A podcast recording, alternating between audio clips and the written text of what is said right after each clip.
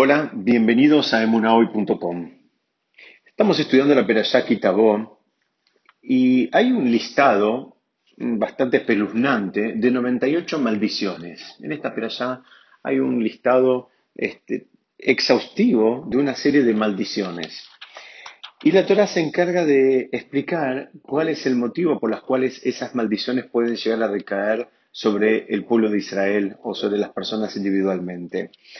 Y el texto dice, asher lo abata levav merob kol. La traducción sería, por cuanto no serviste a Hashem, tu Dios, con alegría y con gozo de corazón, cuando había abundancia de todo. Sorprendentemente, la Torah no está hablando de una generación de transgresores, sino de una generación que se mantuvo fiel a las ordenanzas de la Torah, pero lo hacían de mala gana, lo hacían sin el entusiasmo, sin la energía, sin la alegría que la Torah entiende que debe haber en el cumplimiento de las mitzvot. La Torah reclama que no solo cumplamos las mitzvot, sino que además lo hagamos con alegría. La Torah nos pide que seamos felices en el cumplimiento de las mitzvot. A priori es un pedido bastante sorprendente, ya que la alegría sabemos que es una emoción, que nos nace o no. Y obligadamente surge la pregunta, ¿cómo puede la Torá pedirnos u obligarnos a que se nos disparen ciertas emociones y caso contrario recaerán las maldiciones que yo no me animé a mencionar, pero el que tenga curiosidad y las quiera leer están en la Perashá Tabón. Por lo tanto, tenemos que apoyarnos en un principio general para toda la Torá y es que nunca se nos va a pedir algo que no podamos cumplir. La Torah no pide cosas inalcanzables para los seres humanos. Todo lo que la Torah pide es absolutamente realizable. Es decir, que si la Torah nos está pidiendo que sirvamos a Shem con alegría, es algo que es posible y es realizable. Para entender un poquito esto, vamos a apoyarnos en, en algunas otras fuentes, por ejemplo, en los salmos, en los Teilim que escribió el rey David, él también en el Salmo 100 exhorta a, servir a Hashem con alegría. En hebreo se dice, Ibdu et Hashem besimha. Sirvan a Hashem con, eh, alegría, vez, una vez más, no solo instruye a servir a Hashem, sino también a hacerlo con alegría. Vamos viendo acá que no alcanza con hacer el servicio divino, no alcanza con cumplir las mitzvot, no alcanza con hacerlas en tiempo y forma. Hay un matiz todavía mucho más elevado que pide la Torá, que es la alegría, que todo esto esté acompañado con alegría. el Talmud, en el Tratado Megillah, presenta unos eh, dictados bastante conocidos en relación a dos meses del calendario judío. Para el calendario, para el, perdón, para el mes de Av, eh, donde eh, habitualmente conmemoramos la destrucción del templo de Jerusalén, la, la destrucción del Bet HaMikdash, les decía que el Talmud dice, Av Dice, cuando ingresa el mes de Av, disminuimos en Simha, disminuimos en alegría. Y como contrapunto tenemos el mes de Adar, es el mes donde se produjo un gran milagro para Am Israel, que, donde festejamos la festividad de Purim. Eh, la misma, la misma Gemara trae otro texto, otro enunciado, que dice, Adar Mardim Besimha. Dice, ni bien entra cuando se inicia el mes de Adar, ahí aumentamos en alegría, aumentamos en Simha. Entonces vemos el mismo tratado eh, con relación a un mes, dice, cuando em-, empieza ese mes disminuimos en alegría y cuando empieza el otro mes dice aumentamos en alegría.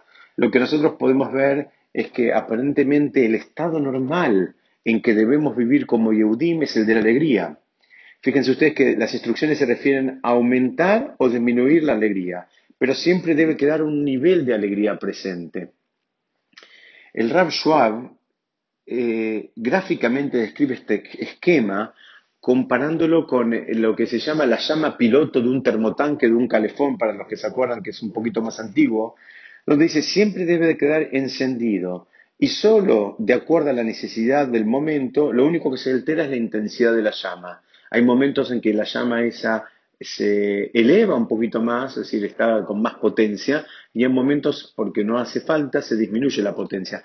Pero la llama queda en piloto, se dice en castellano. Eh, Explican nuestros sabios que de la misma manera los, los debemos vivir cada día del año con un cierto grado de alegría que se aumentará o disminuirá de acuerdo a las circunstancias. Insisto, el común denominador debería ser la alegría, todo el tiempo, todo el año. Muy difícil, muy difícil. En el libro Melahim, el profeta relata que luego de los 14 días de la celebración por la inauguración del Bet HaMikdash, el pueblo de Israel retornó a sus hogares en alegría. Y el Pam pregunta, ¿a qué se debía esa alegría una vez que la celebración había terminado? Él dice, no pienses, eh, digamos, que la alegría se debía a, que todavía estaban disfrutando de la comida y la bebida que habían eh, eh, probado en, esa ceremonia súper prolongada de 14 días por la inauguración del Gran Templo de Jerusalén. Dice, porque todos esos placeres así materiales, por llamarlo de una manera, se ven esfumados ni bien empezaba la travesía del regreso cada uno a su ciudad o a su país. No nos olvidemos que eran eh, peregrinaciones y que era un traslado dificultoso y arduo, no era una cosa sencilla. Entonces él pregunta, quiere saber eh, con qué tiene que ver la alegría cuando ya había terminado la fiesta. Y él termina explicando que la alegría que sentían era justamente por la elevación espiritual que habían experimentado, por haber visto la revelada la presencia divina en Jerusalén. Explican, les decía a nuestros sabios, que la verdadera alegría tiene su raíz en el mundo espiritual, no en el mundo material. Tiene más que ver con lo que somos que con lo que nos pasa. El Talmud enseña en distintos lugares que el que tiene 100 quiere 200. Estamos hablando de monedas. Por lo tanto, la riqueza material nunca trae la felicidad completa, porque la naturaleza es que cuanto más tenemos, más deseamos. No existe eso, así, venimos de fábrica. No existe la actitud de conformismo con lo que es bienes materiales. Siempre, siempre queremos más. El Talmud en otro pasaje enseña que nadie se va de este mundo con más de la mitad de las posesiones materiales que hubiese deseado. Nadie, nadie, nadie pasa la mitad. ¿Por qué? Porque es el mismo principio que el, Talmud enunció en otro lugar. El que quiere 100 quiere 200. Se va de este mundo, llegó a 100, pero él quería 200, nunca está contento. Dice, siempre habrá una marcada diferencia entre los logros materiales alcanzados y los deseados. Y esa diferencia suele traer frustración y muchas veces depresión, que es independiente de cuántos ceros tengamos ya en las cuentas. Es una, insisto, esta es una, una forma con la cual venimos de fábrica, una, un seteo que traemos de fábrica, que si no lo trabajamos, eh, vivimos de esa manera, así, así venimos al mundo.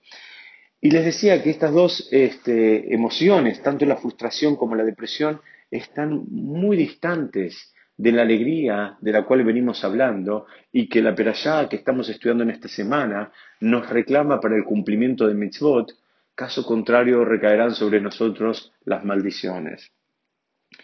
Y por supuesto que todos queremos vivir bien y no hay nada malo en eso. Eh, eh, digamos, no hay ningún problema con, tener una linda casa y tener un lindo auto y poder vacacionar y digamos, eh, no hay un conflicto en términos espirituales con eso. Lo que sí debemos ser conscientes es que el, éxito, en que el éxito material no traerá una alegría genuina y duradera. No es ahí donde vamos a encontrar alegría. El Rab Hirsch analiza la etimología de la palabra sameach y la compara con la palabra tzomeach. Tzomeach quiere decir algo que crece. Y él explica lo que realmente trae alegría a la persona es saber y sentir que está creciendo espiritualmente. Cuando la persona eh, en, cualquier ámbito siente que no crece, podemos poner el ejemplo que querramos, podemos pensar en una relación de pareja, podemos pensar en un estudio, podemos pensar en un emprendimiento comercial, podemos inclusive en, su Abodat Hashem, en su servicio divino, cuando la persona siente que no avanza, que pasa el tiempo y está en el mismo lugar, cualquiera de los ejemplos que acabamos de dar, explican nuestros sabios que eso es una de las causas más grandes de frustración. Una de las causas más grandes por las cuales nos sentimos frustrados es sentir que no avanzamos, que estamos en el mismo lugar. Fijémonos que los chicos están siempre alegres. ¿Por qué? Porque están siempre aprendiendo cosas nuevas, están desarrollando nuevas habilidades, viviendo cosas nuevas, están creciendo. Para el que está fuera del sistema de Torah Mitzvot, todo puede parecer muy restrictivo y limitante. Lo ven a veces al mundo de, Torah Mitzvot como un mundo este, muy cerrado y, es verdad, muchas veces asusta. Debemos saber que de acuerdo a todas las fuentes talmúdicas y a las fuentes místicas del judaísmo, la persona que se entrega 100% a la actividad material y a los placeres físicos nunca va a alcanzar la felicidad. Va a poder vivir con comodidad, va a tener determinados placeres materiales, si viaja va a poder parar en, mejores hoteles, va a poder viajar en primera, pero insisto, todas las fuentes tradicionales eh, nos aclaran y nos advierten que no es por ese lado eh, el, camino hacia la felicidad, no se va a lograr por ese lado. Entonces, este sería un primer esquema. Yo quisiera compartir con ustedes otra visión de este mismo versículo. Es decir, podemos hacer primero, antes vamos a hacer un pequeño resumen. Este primer esquema, que es lo que dice, que eh, en definitiva la, obligación de la simja como estado natural, eso es lo que pide la Torah. La Torah nos, pide que vivamos una vida con alegría, que vivamos una vida con felicidad, una vida digna de ser vivida y, que ese común denominador que es la alegría, bueno, tenga sus momentos donde pueda aumentar o disminuir, ¿Pero por qué? Porque entendemos que la raíz de esa alegría es el vínculo espiritual que va creciendo, que está en movimiento, en movimiento y en sentido positivo. La segunda explicación que quería compartir con ustedes, ustedes saben que hay un principio que dice Shivim Parim la Torah. La Torah tiene 70 caras, 70 aristas, podemos entrarle desde distintos ángulos. No vamos a entrar en 70, pero hoy vamos a entrar en otro, que nos va a dar una visión totalmente distinta del mismo versículo. Para explicar esto me estoy apoyando en un comentario del, del Rebbe de Kotz, el Rabbi se llamaba Menachem Mendel Morgenstern, nació en 1787 y murió en 1859, y él como a muchos de nosotros nos puede haber pasado, eh, que no nos sentimos muy cómodos con este requerimiento, cuando escuchamos este requerimiento de la Torá, de que, eh, digamos, las mitzvot había que cumplirlas con alegría y si no, venían las maldiciones. La verdad que cuando uno escucha eso, eh, se queda un poco perplejo, es, un poco este, poner la vara muy alta, porque sabemos por el otro lado que el cumplimiento de las mitzvot con alegría, eh, es un nivel al cual hay que llegar y hay que trabajarlo. Naturalmente, el camino de entrada es primero empezar cumpliendo las mitzvot y después es un, proceso de refinamiento hasta que llegamos al nivel de que lo hacemos y lo hacemos con alegría. No es algo que pase, digamos, este, en, los primeros eh, pasos que la persona da en el cumplimiento de Torah Mitzvot. Y al Rebbe Kotz le pasa lo mismo, le molesta un poquito esto, pero él dice, que hay que estudiar el versículo, hay que estudiar este pasuk de otra manera. Él le cambia la puntuación. Yo se los vuelvo a leer en castellano eh, para, ahora después cambiar la puntuación y, si Dios quiere podamos entenderlo juntos. La primera vez leímos por cuanto no serviste a Shem tu Dios con alegría y con gozo del corazón, cuando había abundancia de todo. Esa sería la primera explicación, la primera lectura. La segunda eh, lectura que invita al Rebe de Cox a hacer, él dice, por cuanto no serviste a Hashem tu Dios, con alegría y gozo de corazón. ¿Qué significa? Él dice, se trata de aquellas personas que no solo no cumplieron las mitzvot, no solo no observaron la Torah, no hicieron lo que Hashem pide, sino que se sentían cómodos, que estaban alegres. Es decir, no cumplieron las mitzvot y estaban alegres, que es muy distinto a la primera lectura que nosotros compartimos.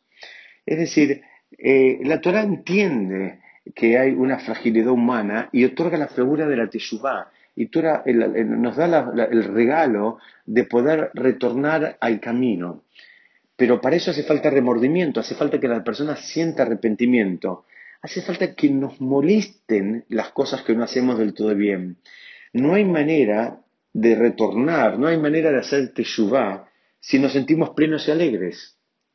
Y eso es la actitud que la Torah condena, esa es la actitud que la Torah repudia, dice el Rebbe de Kotz. Y sobre esta persona, insisto, sobre aquella persona que no solo no cumple la Torah las mitzvot, sino que se siente orgullosa, que está alegre en ese lugar. Son dos actitudes muy distintas. Una actitud es la que esa persona que puede haber algunas mitzvot, o muchas, o todas, como quieran, para el análisis que quiero compartir, da lo mismo. Y la persona dice, no, yo entiendo que ese es un camino al cual en algún momento debo llegar. Hoy por hoy me cuesta, se me hace difícil, porque eh, tengo, me representa un desafío, porque no tengo las motivaciones, porque no entiendo, porque necesito más herramientas, en fin, por lo que sea. Pero la persona no lo descarta, no lo, no lo invalida, y no solo que no lo invalida, no se siente cómoda en ese lugar y por último, por supuesto, no se siente alegre. Muy distinto es la persona, es que en alguna medida hace todo lo contrario, lo descarta, lo invalida y se siente cómoda, se siente alegre ahí. Entonces, eh, en esta época del año, estamos unas pocas semanas antes de Rosh Hashanah, y es un buen momento para detenernos y reflexionar acerca de nuestros actos. La verdad que lo que debería pasar, deberíamos eh, eh, trabajar para sentirnos incómodos por lo que no hacemos bien y hacer los arreglos correspondientes a través de la Teshuvah. Esta es la época del año donde hay una energía especial que nos ayuda a hacer a, ajustar las tuercas un poquitito. Pero para eso, lo primero que hace falta es sentirnos incómodos, que nos moleste, que no nos dé lo mismo estar donde estamos que donde quisiéramos estar. Muchas gracias, Besat seguimos estudiando la próxima.